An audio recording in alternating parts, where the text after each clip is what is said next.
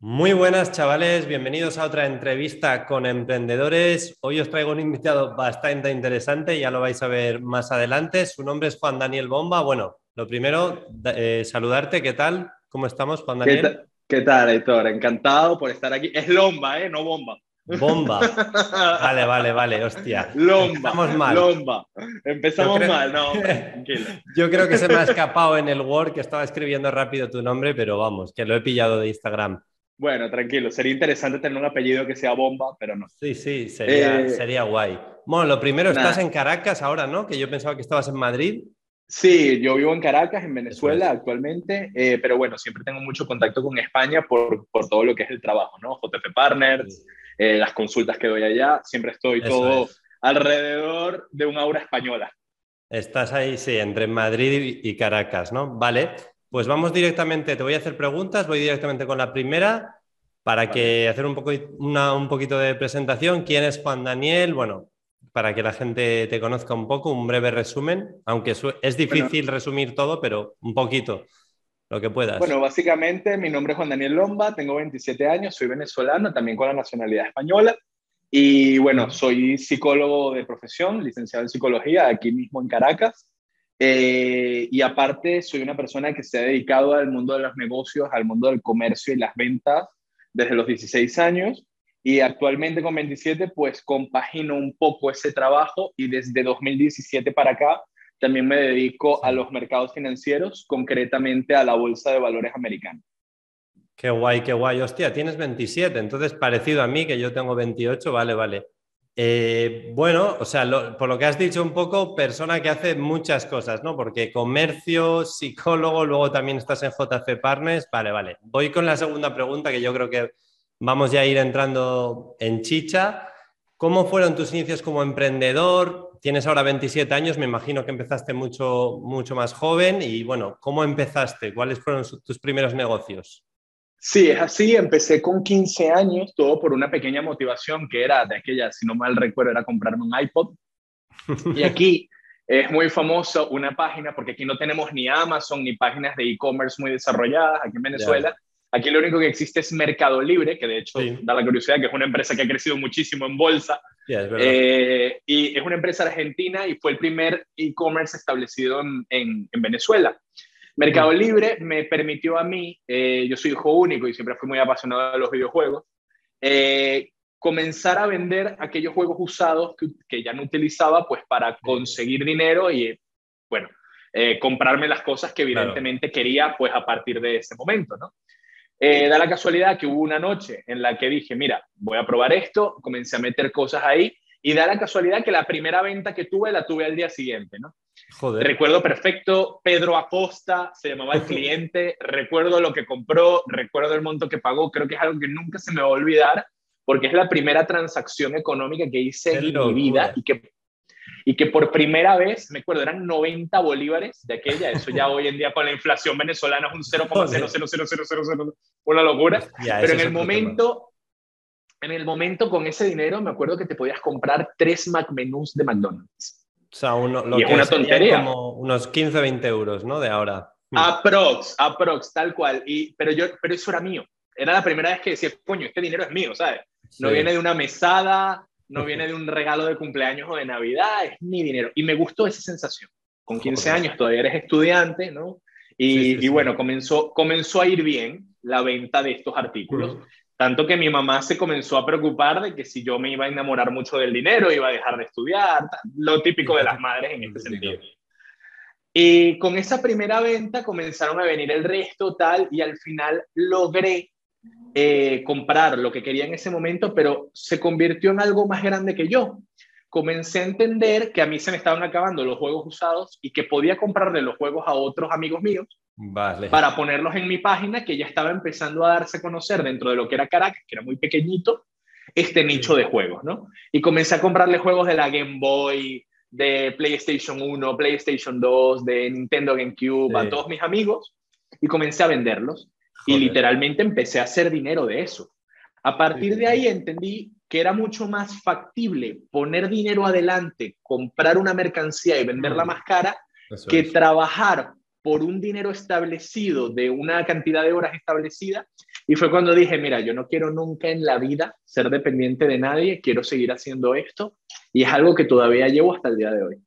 Qué guay, qué guay. Estaba diciendo todo el rato, qué locura, qué locura, porque es que tenemos una historia súper parecida. Yo, yo empecé, en vez de, tú has dicho a los 15, ¿no? Yo a los 19 creo, 19, 20, hice mi primera venta en eBay también de algún artículo, una funda móvil y tal, y fue la misma sensación, hostia, me han pagado un dinero por PayPal, he vendido en eBay, se puede ganar dinero, lo mismo, tío, y joder, la verdad que es una locura, tío. Tú, tú me adelantaste cuatro años, ¿eh? Empezaste a los 15. sí, pues, pero fíjate, qué curioso, ¿no? Lo, lo, que puede ser una pequeña motivación inicial, que, que de aquella era comprarme un iPod, ¿ok? Ya. Eh, lo que se convierte, ¿no? En cómo se ha convertido en un estilo de vida y qué es lo que te permite hoy en día, pues tener, a ver, no somos millonarios, pero tenemos cierta libertad, tanto en tiempo mm. como en dinero, como en posibilidades, ¿no? Creo que es una cosa que, que se vea, suena hasta romántica, ¿no?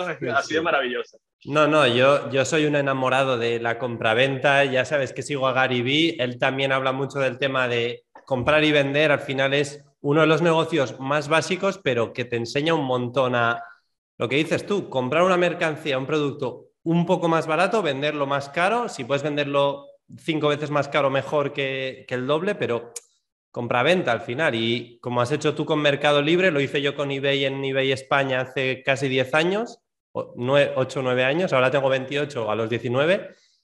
Y luego ya, bueno, yo me metí en Amazon y tal, y me imagino que tú también hiciste un montón de cosas, pero es ese inicio de decir, se puede vender, eh, esa chispa de, no sé, no, todo el mundo quizás eh, le guste, pero es muy recomendable empezar por ahí en cualquier negocio, negocio online, porque al final la compra-venta te va a dar un montón de habilidades. Y que tiene una ventaja que yo creo, bueno, tratando después de haberme metido en, otro, en otros ámbitos de negocio, que creo que no tiene ningún otro tipo de trabajo, que es el ahorro de tiempo. Algo que a mí me gusta contarle a la gente que se asesora conmigo a nivel de negocios y eso, mm. es que toda persona, desde Bill Gates, Elon Musk, hasta nosotros, hasta cualquier persona que te puedas imaginar, tiene el mismo tiempo diario que nosotros, es decir, 24 horas. Con 24 horas hay mucho que hacer, pero realmente estás limitado. en cambio, si logras vender de una manera automatizada, ¿ok? Eh, que sea atender un teléfono, que te hagan un pedido de una cantidad de dinero determinada y tú restes esa cantidad de lo que has eh, facturado con lo que te ha costado, pues no dependes del tiempo, como puedes depender en un trabajo o en mi caso como psicólogo en las consultas, que tengo que hacer una inversión mm. de tiempo para siempre cobrar lo mismo, ¿no? Mm. Eh, creo que es algo que es lo único que, que, puedes llevar a una escalabilidad y a una exponencialidad eh, ilimitada. El hecho de que tú puedes vender, bueno, creo que en estos días vi una foto que ponía que, una foto de cuando Jeff Bezos entregó el primer, el primer, el paquete que era el primer millón de paquetes vendido en Amazon, el paquete un millón, lo entregó él personalmente. Y hoy en día Amazon hace un millón de entregas cada hora. Cada hora, hostia. Eh, ese dato no lo sabía, pero me lo imaginaba, más o menos. Sí, sí, una locura. Ahí tenemos lo macro de la, la capacidad de la compraventa, de hasta dónde puede llegar en escalabilidad. Y creo que eso es algo que la gente no ha logrado entender para su propio futuro y para su propio beneficio. Sí, sí, no, no voy a añadir mucho más, pero totalmente de acuerdo de, puedo ganar 20 euros la hora, estás vendiendo el eh, tu tiempo por dinero, que no está mal, puedes empezar con ello, todo el mundo lo hemos hecho y de hecho es interesante para ir montando tu negocio o lo que sea, pero claro, lo que dices tú, vendo un producto al día, puedes vender 10 productos al día, 30, 50, 100, claro, hay que invertir y tal, pero es mucho más escalable que eso, dedicar tanto por hora o un trabajo convencional o lo que sea. Guay, guay. Voy con la siguiente pregunta. Em, ¿Cómo es emprender en Venezuela versus en España? Porque bueno, tú más o menos conoces los dos mundos, los dos, los dos países. ¿Cómo, ¿Qué nos podrías contar de esto? Que hay mucho para hablar. Particularmente es bastante complicado emprender en Venezuela en el hecho de eh, o sea, hay mucho mercado porque hay muchísimas cosas que están escasas, que tienen una infraestructura deficiente y que por lo tanto, eh, a diferencia de España, que es un país desarrollado en Europa, pues evidentemente entrar en un nicho y hacerte un hueco en el mercado es bastante más complicado en España, ¿no? Mm. Eh, aparte de que por la gran competitividad que hay, los márgenes de beneficios se ven bastante reducidos. Yo no hmm. tengo exactamente las métricas, pero en Venezuela ganarte un 25, un 30% en un artículo, es decir, compras en 100 y vendes en 125, es hmm. completamente normal. Incluso hay gente que gana un 50 o un 100. O sea, dependiendo del artículo y el nicho en el cual tuvo, evidentemente, es bastante desarrollar. Te iba a decir. Sí, sí, sí. ¿Qué es lo que pasa? Eh, ventajas. Bueno, esa, o sea, en Latinoamérica los profits son muchísimo más disparados. En Venezuela creo que es, de hecho, el país donde más disparados están en promedio con Latinoamérica. Eh, luego, beneficios fiscales. Venezuela es un país que, bueno, está transicionando en una dolarización paralela. Es bastante complicado explicarlo aquí, pero eh, básicamente, fiscalmente, esto puede ser considerado un paraíso fiscal. En España... Eso, no lo sabía, ¿eh?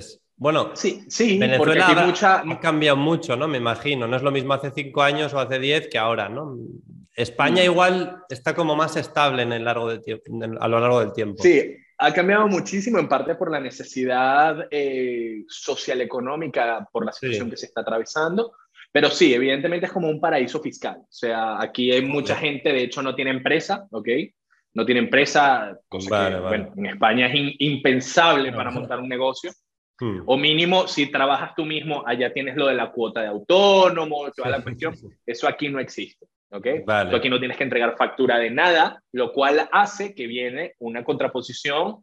Un, aquí, por ejemplo, que te cubran una garantía es muy complicado. Aquí legalmente las obligaciones y las prestaciones legales a nivel económico y de empresa no es como España. En España te tienen que garantizar una serie de cosas mínimas, tal. En Venezuela no, eso no existe. Es un mercado totalmente improvisado, ¿ok? Salvaje, por así decirlo, se podría decir totalmente salvaje. Esto es ley del más fuerte, incluso muchas veces apelando a contactos. O sea, tú aquí, aquí hay gente que vende comida sin permiso salubre. O sea, sí, vale, vale. Por ponerte un ejemplo. Es la palabra. Eso es. Exactamente. Entonces, bueno, es una locura. Aquí, aquí hay gente que vende alcohol sin sello de impuestos de licores de aduana. O sea, aquí tú puedes. Aquí la gente es. El, el, que, el que es más fuerte sobrevive que en España existe una, una, un proceder, ¿no? Hay jueces, hay, hay demandas, hay una serie de leyes que si te las traspasas no vuelves a hacer nada en tu vida, puedes ir directo al calabozo. O sea, eso aquí evidentemente no lo hay. Y creo que es algo que es bastante para marcar. Sí, sí. Para, para, para marcar esa diferencia. La verdad que hay cosas que no me esperaba y estoy, sí, me estoy quedando bastante flipado. Y luego lo que has dicho, como hay escasez, eso es verdad, porque eso sí que me sonaba que en Venezuela puede haber escasez de productos. Entonces, claro, la escasez hace que la gente quiera algo más. Igual me lo invento, traes algo de, Miami o de Europa, de Estados Unidos o Europa que allí no tienen, y igual lo vendes mucho más caro que en Madrid, ¿no? Porque hay un, Exactamente. un nicho de población que igual tiene dinero o, o es adinerada y dice, venga, dame este iPhone o no sé qué, te pago 1.500 en vez de 1.000 euros, por ejemplo. Exactamente, es que eso pasa. Aquí, Qué locura. pasa. Aquí, no hay, aquí no hay Apple, por ejemplo, entonces tú no puedes ir a la Apple a comprarte un móvil, no, no se puede. O sea, tú tienes que comprar, yo he vendido iPhone aquí. O sea, que yo lo Mucho más caro que en Madrid, ¿no? No más caro porque, bueno, en el caso de Apple hay particularmente una cuestión que es el uno a uno del euro dólar, tal, hmm. eh, pero sí es verdad que con un, con un porcentaje elevado, si te cuesta mil dólares lo puedes vender en 1300 y eso es un 30% de rentabilidad, algo que en España es impensado, impensado. Claro, claro, no en España si vale mil en el MediaMark o en el Corte Inglés, no lo puedes vender a 1300 a nadie una locura. Es imposible, pero porque la gente además confía en esas grandes cadenas, porque esas grandes cadenas entregan una factura, entregan una garantía, eh, o tendrán, tienen incluso promociones de cashback o, o de crédito por puntos. Eso aquí no existe. O sea, aquí no existe ¿eh? un supermercado que te dé puntos por consumir. Eso aquí no existe. Joder, allí, o sea, cashbacks y todo eso, vale, vale. Tarjetas de crédito y eso sí hay, ¿no? Tarjetas de crédito internacionales, los que contamos con la facilidad de viajar fuera, yo por ejemplo tengo tarjetas de, de, Abanca, que es un banco pequeño de España en Galicia, y tengo Bank of America y Wells Fargo porque yo abrí cuentas personales afuera. Pero realmente aquí tarjetas de crédito están inservibles, ¿ok? Yo tenía tarjetas negras que en teoría eran las de máxima denominación, ¿ok? Por el BBVA, que Venezuela tiene aquí sede, el BBVA tiene sede aquí en Venezuela, y no me daba ni para comprar una galleta el crédito que tenía en una tarjeta negra, que en teoría son las top de las top, ¿no? y actualmente no han vuelto las tarjetas de crédito nacionales, supuestamente existe un plan para eso, pero en este momento la financiación en Venezuela es un tema que está totalmente cortado por la vía legal. Hay gente que acude a prestamistas y este tipo de cosas, pero realmente eh, aquí mm, pedir una hipoteca para comprar una casa, eso no existe. Imposible, ¿no? No, existe. Joder. No existe. Me este están surgiendo un montón de preguntas. Podríamos estar hablando de Venezuela, yo creo que dos o tres horas. Te quiero hacer una pregunta. O sea, eh, tú has dicho, yo me creo una cuenta en Estados Unidos tal o has estado en España. Pero tú has podido venir a España porque tienes familiares o cualquier venezolano puede ir a Estados Unidos y abrirse una cuenta bancaria y luego volver o cómo va eso? Anteriormente se podía, luego de Donald Trump, cuando ganó las elecciones en el 2016, eh, Donald Trump se puso muy serio con Venezuela y eh, agregó muchos bloqueos. Entonces la gente venezolana, por ejemplo, tiene restricciones, ¿ok? Tú para viajar a Estados Unidos necesitas una visa, yo no, porque yo tengo pasaporte de la comunidad europea. Entonces yo cuando voy a Estados Unidos, yo salgo del país con mi pasaporte venezolano, ah, pero accedo a Estados Unidos con el pasaporte europeo. Mis mm. cuentas personales, porque ya hoy no se le está abriendo fácil a venezolanos, eh, yo las abrí con mi cuenta europea. O sea, yo llegué ah, al banco, eh, hola, Juan Daniel Lomba, español, aquí tienes. Claro, pero me refiero, tú para ir de Venezuela a España, ¿tienes familia? O sea, como el primer paso ese de cualquier venezolano puede ir de Venezuela a España así de repente? ¿O cómo? Tiene que pedir, si tiene el pasaporte eh, vigente, el venezolano, y evidentemente eh, se ve que no va a quedarse, ¿ok? Ilegalmente. o sea, si demuestra que tiene los fondos, y se va a devolver con un ticket de vuelta y todo esto, sí puede acceder a España. A mí particularmente no me lo piden porque soy español. Yo al haber sido hijo de españoles, tengo derecho directo a la nacionalidad. Entonces, es un problema que en mi caso pues, yo nunca he tenido que sufrir. Es que es lo que te digo, tu caso de haber sido hijo de españoles, seguro que eso da un montón de ventajas. Un montón de beneficios. Que lo tendrá bastante más jodido. Vale, vale. Lo que digo, podríamos hablar de mucho más, pero bueno, para que se haga un poco una idea a la gente de España, Europa, o sea, Estados Unidos funcionan muy bien, tenemos todo, funciona el metro, funciona tal, seguridad social, no sé qué, o sea, para que veáis que al final yo creo que hay cosas buenas también en Venezuela, cosas malas aquí, pero yo creo que la gente que, se queja en plan de, es que quiero montar un negocio, pero qué difícil es, seguro que lo tienes mucho más fácil que mucha gente de otros países. Así que espabilad, por favor, y poneros a currar. Es así, es así, todo es posible. Pregunta número cuatro, y además tú eres el, ejemplo también que tú estás haciendo cosas desde allí, luego también en España, etcétera, etcétera. Eh, pregunta 4, eh, Juan Daniel. ¿Cómo empezaste en el mundo de la bolsa y, bueno, y luego en JF Partners y demás? ¿Cómo descubriste todo eso? Porque a los 15 o 16 empezaste con el tema de compra-venta y tal. ¿Sigues manteniendo eso? ¿A qué edad más o menos empezaste con lo otro? Lo de la bolsa a mí me da en 2017. Yo ya venía muy interesado en el mundo de los mercados financieros porque tenía un amigo eh, que el padre se dedicaba a llevar inversiones a través de un banco en Suiza. Y evidentemente el estilo de vida del señor era bastante alto y eso a mí me gustaba. Entonces ahí yo dije, uy, o sea, esto es muy interesante y no era la primera vez que escuchaba, porque creo que esta es una parte trascendental en la vida, ¿no? Uno siempre tiene que tener mentores y seguir qué es lo que está haciendo la gente que es realmente exitosa. Y siempre escuchaba en conversaciones de empresarios, etcétera, el hecho de, no, bueno, yo tengo unas inversiones en unos bonos, en unas acciones, tengo acciones de tal, de cual, de tal. Y yo decía, oye, esto es muy interesante, ¿no? O sea, esto de, de tú tener acciones de una, de una macro compañía, ¿no? De poder decir, eh, entonces me comienzo a meter, ¿no? Y me llega la vena por tres pelis, bueno, dos pelis y una serie. Vi Wall Street, El Poder de la Avaricia, que es una película histórica. Hmm. Eh, luego vi El Lobo de Wall Street, de Leonardo DiCaprio, que, que la, habré, la habré visto con 18, 19 años, y ya ahí me tal.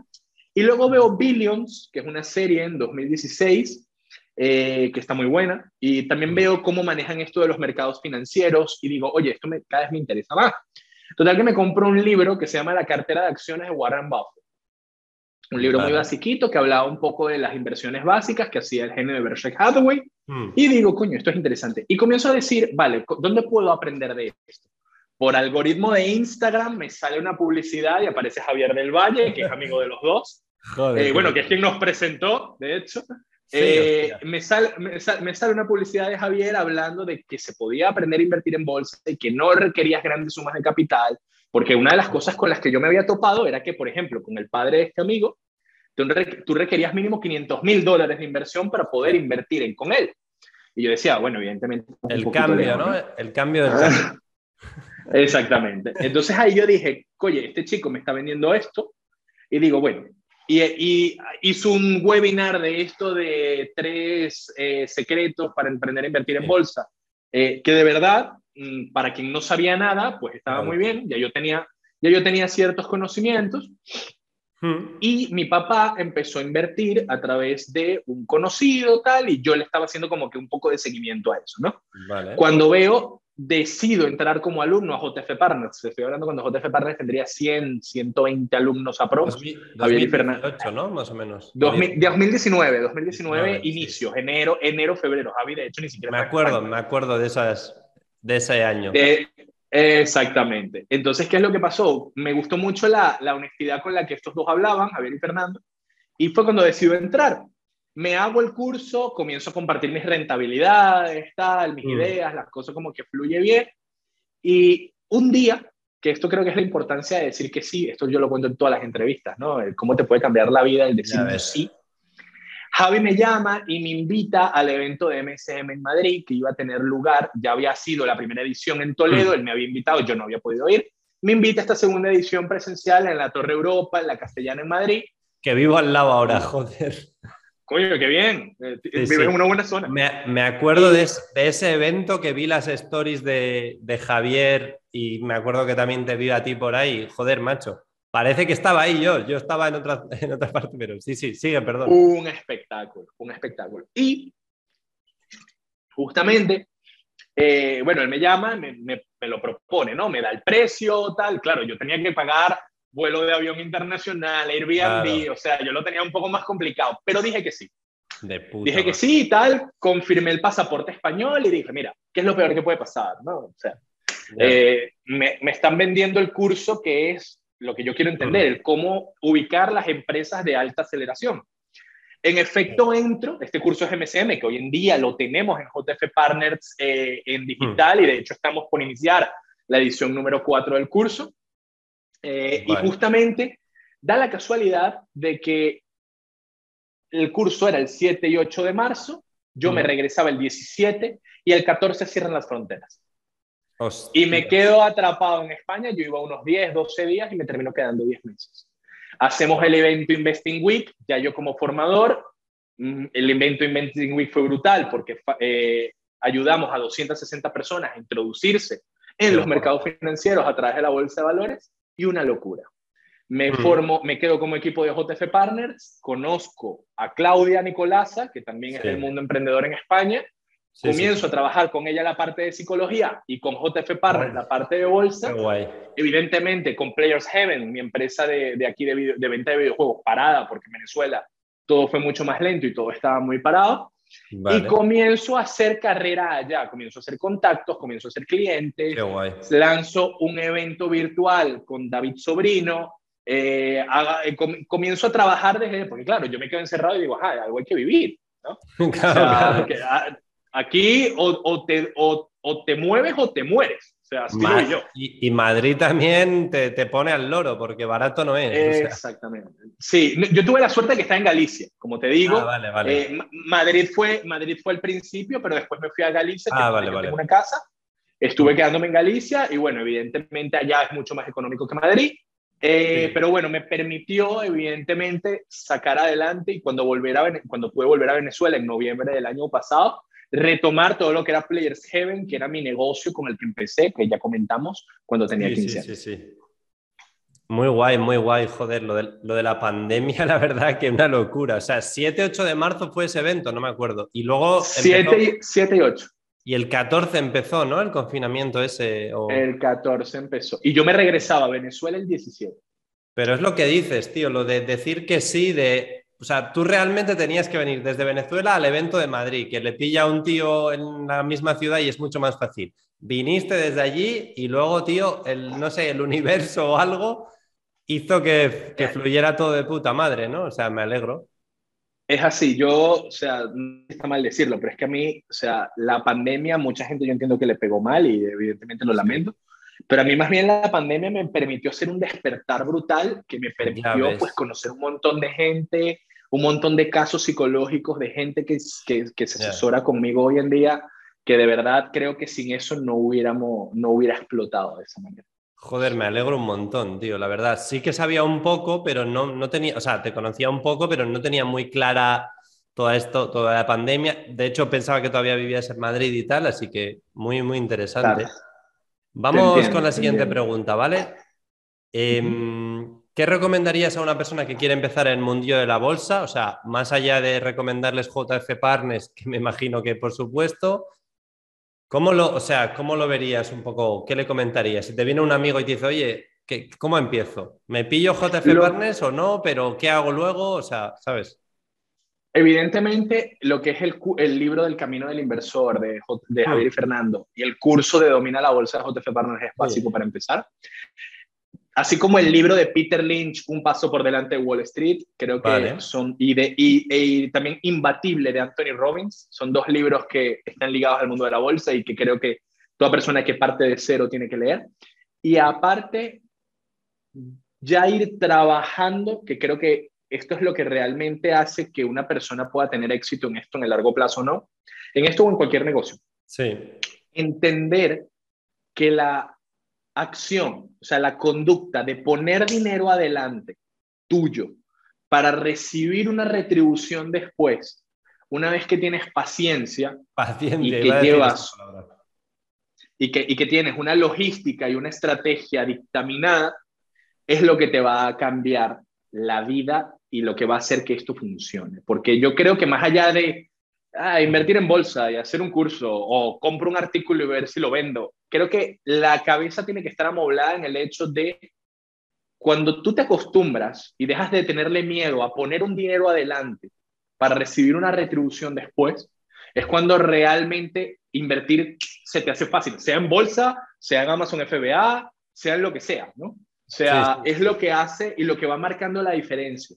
Porque la mayoría de la gente que no invierte, ¿ok? Es porque le tiene miedo a poner su dinero, sus ahorros en algo en lo cual confiar para luego cobrar más caro por ello. Claro, claro, claro, claro. Sí, sí, Pero eso es lo mismo que hacemos cuando pagamos una universidad privada o un colegio.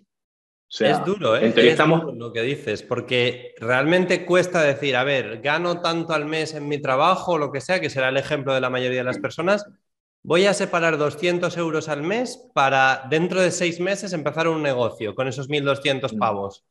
Cuesta, ¿eh? O sea, es, que es lo que hay que hacer, pero es lo que cuesta. Lo mismo para invertir en bolsa o para tal, ¿no? O sea, al final, ahorrar para comprarme el iPhone motiva, pero ahorrar para empezar un negocio, igual perder esos mil pavos, pues no motiva tanto. Evidentemente, y que la gente cree que va a ser tan cuesta arriba que va a ser probablemente imposible lograrlo. Pero mira, yo por ejemplo tengo un caso de un asesorado que sus palabras textuales fueron estoy harto de pelar bola, que es estar sin dinero en Venezuela. Y, y, él empezó hace cuatro o cinco años, tuvimos esta conversación, yo estaba recién graduado de psicología y era de las primeras personas que veía, y con un muy poco dinero a comprar pendrives de 8 gigas, 16 gigas, que en aquella 8 gigas y 16 gigas sobraban y eran los que se vendían. Y entonces él comenzó comprando y vendiendo pendrives y le ganaba un 15, un 20%, ¿no? Y hoy en día, gracias a esa escalabilidad y a esa bola de nieve de compro, vendo, compro, vendo, compro, vendo, hoy tiene una tienda de tecnología, donde vende de todo tipo de tecnología. Es que es así, es que, es que lo has dado en la clave de hay que empezar con algo. Si tienes 300 euros, empieza con 300. Si tienes 30 euros, tendrás que empezar con 30 euros. Compra productos a un euro para venderlos a 10, pero no te pongas esa barrera de necesito 3.000 euros para empezar el negocio. No, tío. Si, tienes un poquito menos, empieza con menos porque es que es lo que dices tú, empezó con los pendrive y ahora de repente tiene un negocio bastante grande, tal. Pues es así. Y, y hoy con las facilidades que hay a través de e-commerce, que no tienes que estar pagando un almacén, que no tienes que pagar un alquiler a pie de calle, que la gente pueda ver tu tienda y tu escaparate. O sea, no sé, creo, que, creo que este es el mejor momento o sea, ya lo fue en su día cuando yo empecé, evidentemente, pero creo que este es el mejor momento porque está tan industrializado. Hoy pagas publicidad en Instagram, puedes pagar desde un dólar en Instagram para, diario para, para hacer llegar al alcance. Yo, por ejemplo, en Player Heaven, en Navidad le metí 15 dólares diarios de publicidad y llegaron 2.500 seguidores. O sea, de los cuales a lo mejor compraron 100, no sé. Pero es clientela nueva, que retribuye dinero, que hace que vuelvas a comprar, que se casa contigo. O sea, creo que esa es la escalabilidad del negocio real, el, jugar a la torre de Legos, ¿no? El ir de pieza por pieza y el problema es que la mayoría de la gente... En España, que solemos decir hormiguita, tío. Y poco a poco, y lo que dices tú es que la gente todo el rato, hace cinco años era mejor época para empezar. No lo sé, o sea, porque hace cinco años había mucha menos gente comprando en Internet o... O sea, es como la gente dice, mucho mejor haber empezado a vender en Amazon hace cinco años. Ahora hay más competencia. Puede ser verdad, pero ahora hay muchos más compradores. Está todo más desarrollado. Hay muchos más centros logísticos de Amazon. Eh, lo mismo con Instagram mucho mejor haber empezado hace cinco años, ya, pero ahora hay muchos más clientes en Instagram con la tarjeta preparados para comprar que hace cinco o diez años, ¿sabes? No, y que el empezar te va a permitir estar en el mercado y por lo tanto te va a obligar a mantenerte en la vanguardia, mantenerte actualizado. Porque si no lo haces y dices, vale, sí, cinco años, en cinco años vas a decir lo mismo del momento en que no lo hiciste. rato, estás todo el rato con la movida, tío. La gente se raya de hostia, Facebook Ads está saturado, hace cinco años es más, era más barato. Sí, pero dentro de cinco años va a ser peor todavía, empieza ya. Exactamente, exactamente. Y a lo mejor, por estar en Facebook Ads ahora, vas a estar pendiente de qué alternativa sale mejor y si sale, la vas a conocer y puede ser de los primeros. Eso Pero si no te metes, si no te metes en el mercado, si no hundes la cabeza para ver qué hay debajo del mar, y pillar en las moneditas de la fuente, evidentemente no, nunca vas a poder saber, porque nunca te vas a obligar a, como te comenté antes, estar en la vanguardia, estar al tope de qué es lo que va saliendo. Está claro, lo que has dicho está claro de te metes, aprendes y luego además que salen cosas nuevas, tío. O sea, que Instagram salió hace poco, antes lo petaba Facebook, ahora está TikTok, luego salen las criptos, luego no sé qué. O sea, que no es tarde, tío. No es tarde para empezar en YouTube, no es tarde para empezar en Instagram no es tarde para empezar en TikTok, o sea, es de los mejores momentos, o sea, así que que la gente no se raye, por favor. Vale, ligándolo un poco con esto que ya estamos hablando, ¿qué tipos de negocios online recomendarías tú a, la gente empezar? bueno, actualmente... inversiones ha quedado claro, pero en plan, negocios así que digas, si veo a alguien o yo, ¿sabes? ¿Qué, le recomendarías a la gente hacer? Actualmente yo buscaría que se especialicen en un producto, ¿ok? Mm consiguieran un buen proveedor, si es un producto físico, evidentemente, un buen proveedor y se especialicen en ese producto y lo traten de distribuir a la mayor cantidad de gente posible, sea el mayor o al de tal, ¿ok? Que es lo que yo hago con los juegos. Yo le vendo a tiendas y a la vez tengo mi propia tienda, ¿no? Y está especializado en videojuegos. Hay gente que me dice, no, pero métete con, con yo qué sé, con, con móviles o con Roku TV, con, Poquito a poco. los juegos son lo que a mí me han funcionado, ok, y sí, puedo probar otras cosas, pero cuando tú te logras especializar mucho en un nicho, es muy difícil que el mercado te sorprenda de mala manera en ese nicho. Sí, eso es verdad. Eso es, Eso, es lo principal. Y llevarlo al online, ¿ok? Como fueron los spinners en su día, o lo que vino después, los, bueno, no sé si eso en España pegó, pero aquí pegaron unos pulpitos que se vendían. Los spinners fue esto. ¡Vum! ¡Vum! No, yo no sé si recomendaría. Yo no sé si recomendaría entrar. Si entras al principio, bien, pero luego. es lo que digo, especializar. Pero lo que, lo que hablábamos antes, estar en la vanguardia te permite pillar ese tipo de oportunidades. Sí, yo no creo. que vas a dedicarle tu casa a eso, pero puedes aprovechar. Yo creo que lo que has dicho es la hostia, súper buen consejo, el decir, empieza por algo, tío. Me dedico a los videojuegos y vendo videojuegos. Bien, o voy a vender en Instagram ropa, eh, yo qué sé, bikinis. Pues tienes que ser de los mejores de España o de donde sea en hacer eso, empieza a dominar eh, anuncios, o no, que voy a hacer Amazon, voy a vender libros, pues métete en el nicho, estate un buen tiempo, lo que dices tú, porque es que si te metes en muchas cosas a la vez, o sea, producto físico, vender muchísimo o, o no sé, abrirte un canal de YouTube, no me funciona en tres meses, pues ahora pruebo TikTok, no me funciona y ahora no sé qué. Es como, tío, un poquito de constancia y hacer algo durante un periodo largo de tiempo, por lo menos un año, dos años, es que si no. Es lo mismo que nos pasaba por lo menos en JF Parras con lo de las criptos, ¿no? O sea, el mercado de valores tuvo una bajada, las criptos tuvieron una subida, yo particularmente no entiendo de criptos. Tengo Bitcoin porque soy inversionista, me gusta no meter todo en un solo sitio, y sí tengo Bitcoin y mm. tengo algo de Ethereum, pero, pero realmente yo no manejo cripto. Entonces, el mantener la constancia a mí me va a permitir, por lo menos en el caso de las acciones americanas, mantener una especialización. Claro. ¿Okay? Que en algún momento, evidentemente, no va a ser lo mejor, vale, pero lo que hace la gente es salto a lo que está de moda. Y así es que se forman las pirámides, así es como nadie se especializa, es amo de todo y dueño de nada. O sea, eh, eh, al final es lo que ocurre. Yo estoy de acuerdo con lo que has dicho de no estás especializado en criptos, pero sabes un montón de bolsa americana. Oye, ¿sabes de Forex? No. Yo sé un montón de Amazon. Oye, ¿sabes de Shopify? No, lo siento, no sé de Shopify, tío. Llevo siete años vendiendo en Amazon, sé mucho de Amazon.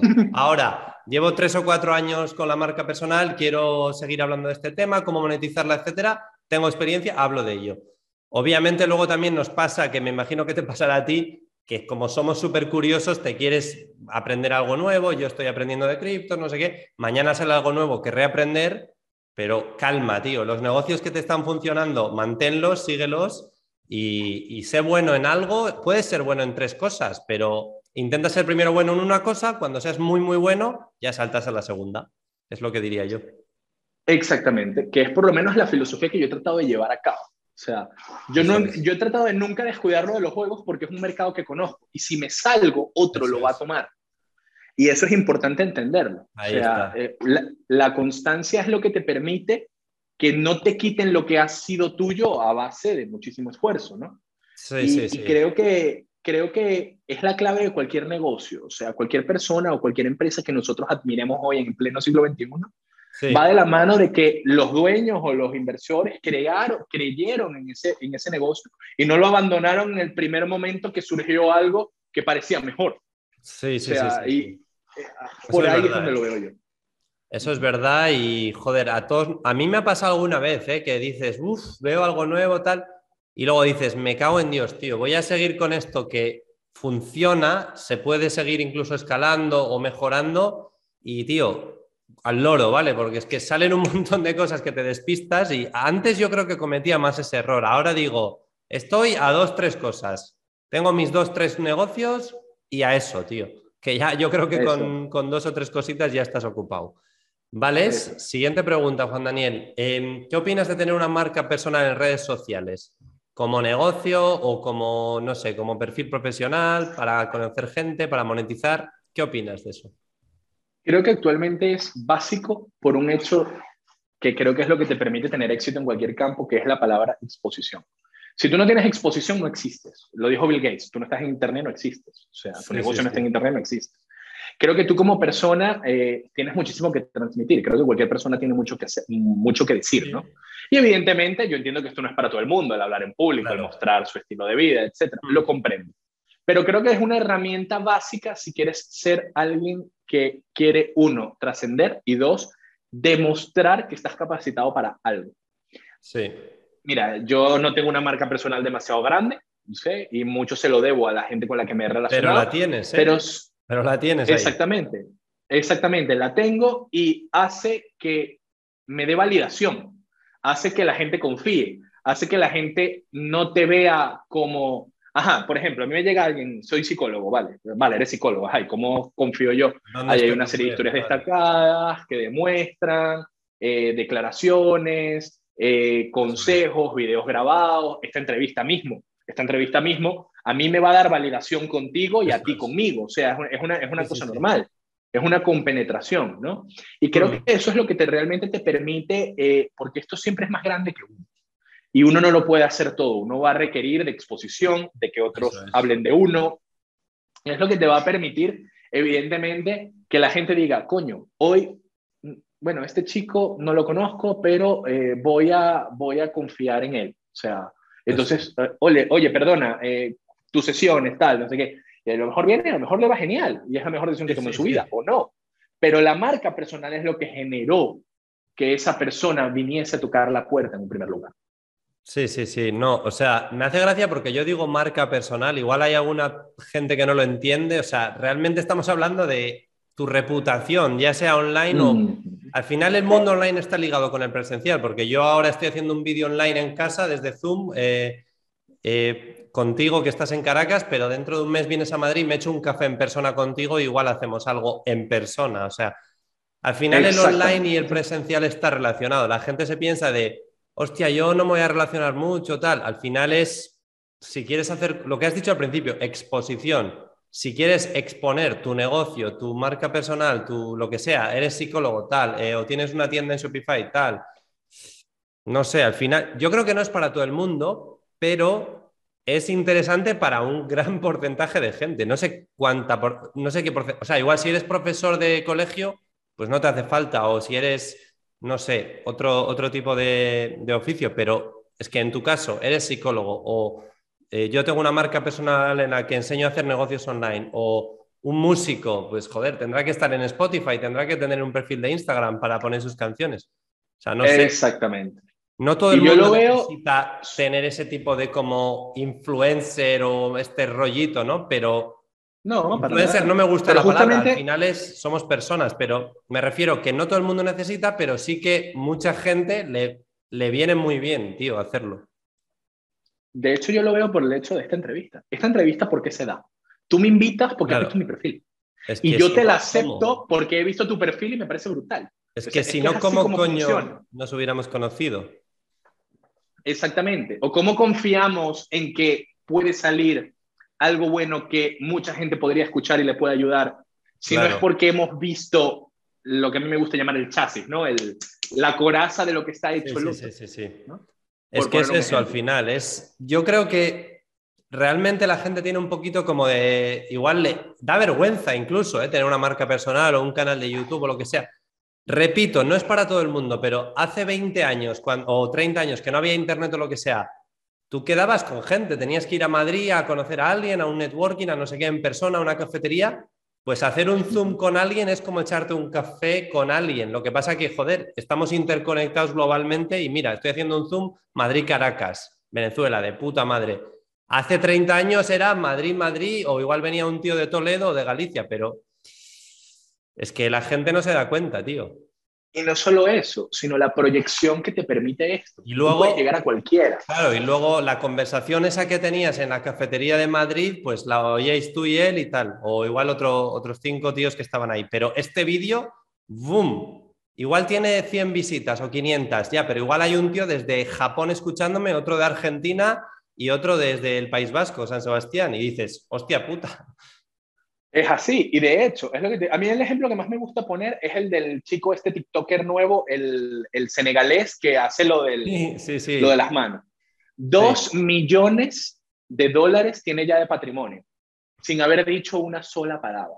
Claro. O sea, un gesto que, un gesto que empieza como una broma, pero que no deja de ser una forma más de exposición, es lo que le permite llegar a dónde está. Igual que todos los que hacen comedia, igual a todos los que suben sus canciones eh, mm. cantando, tocando la guitarra, o los que hacen eh, broma, bromas en, en, la calle, o, o, el hábito de Mosto Papi, o yo qué sé. o sea, cualquier cosa. que se te ocurra, cualquier cosa que se te ocurra con su debida y su correcta exposición, puede convertirse en una grandísima oportunidad, no solo de dinero y de negocios, que también, sino de alcance, de, de pasártelo bien, de todo, de ganar de dinero. Experiencias.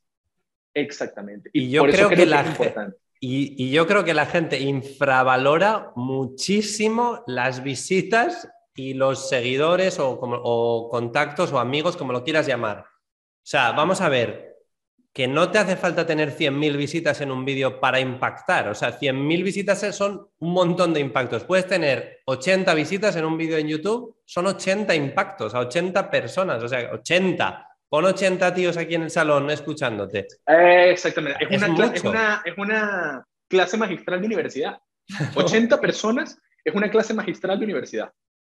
Sí, sí, sí. Y nos estamos. Y eso es lo que, la gente no entiende. Es que tengo solo 15 likes. Joder, 15 likes. Es que tengo solo mil reproducciones en este vídeo. Joder, mil, tío. Mil. Está de puta madre. Pero es que la única manera de tú tener un millón de reproducciones es primero pasar por las mil. Primero teniendo 10, 100, mil, tal, tal, tal.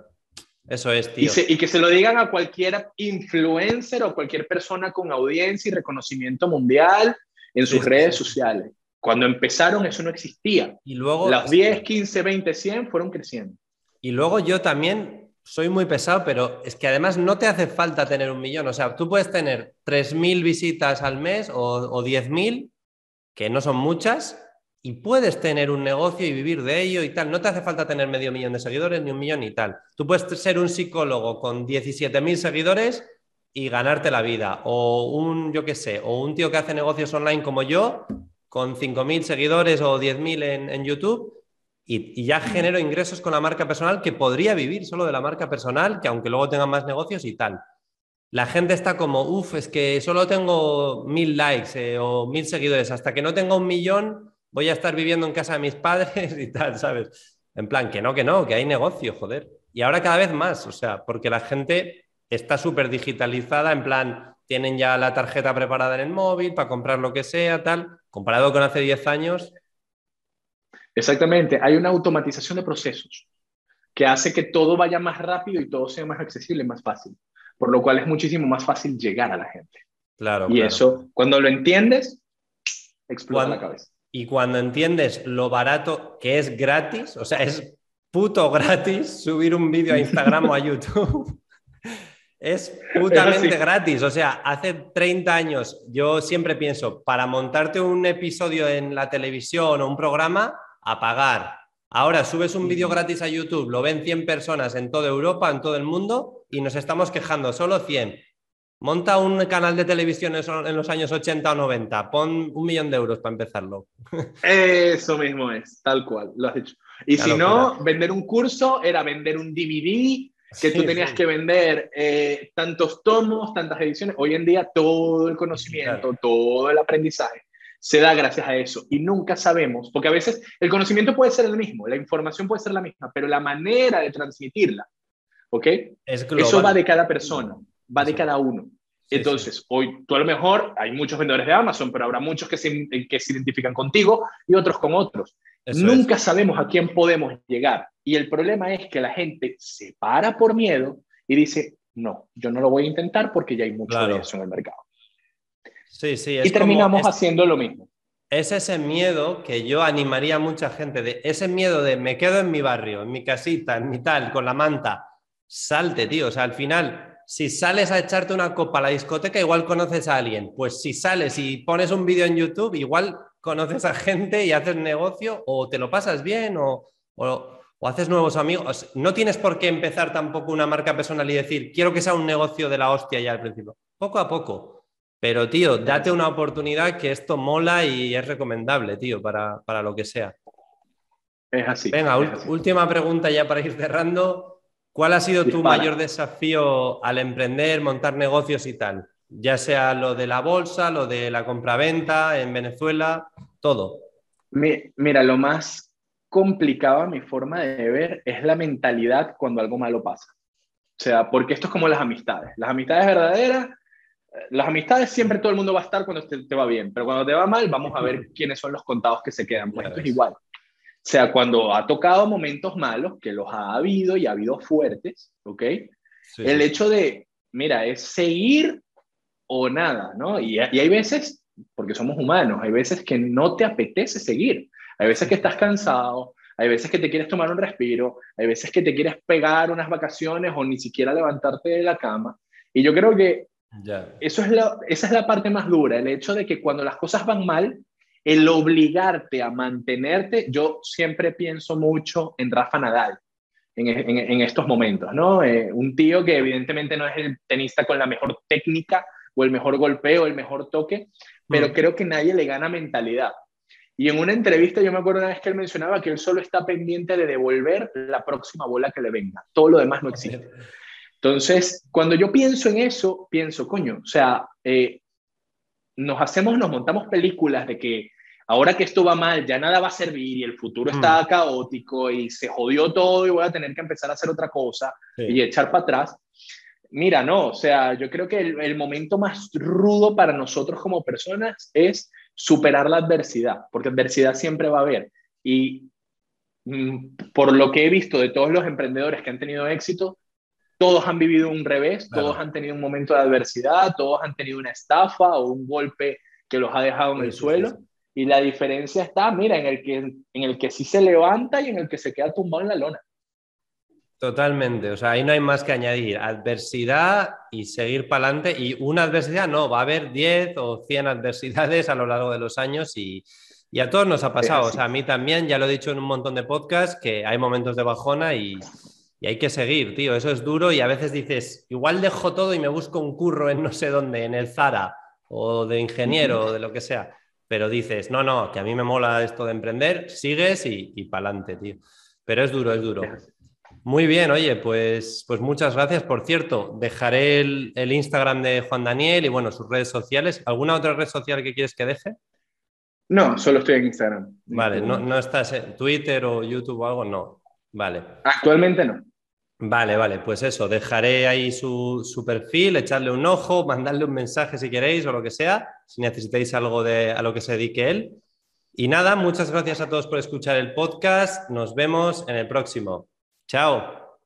They try to tell me that I never listen. Always been the type to make my own decisions. Never been the type to live in fear. Now I'm making money from my intuition. Like damn, better know when I'm in. I've been coming through hot, finna know when I land. I've been getting more known from the old to Japan. Now I'm making these songs, got them all in my hands. Like.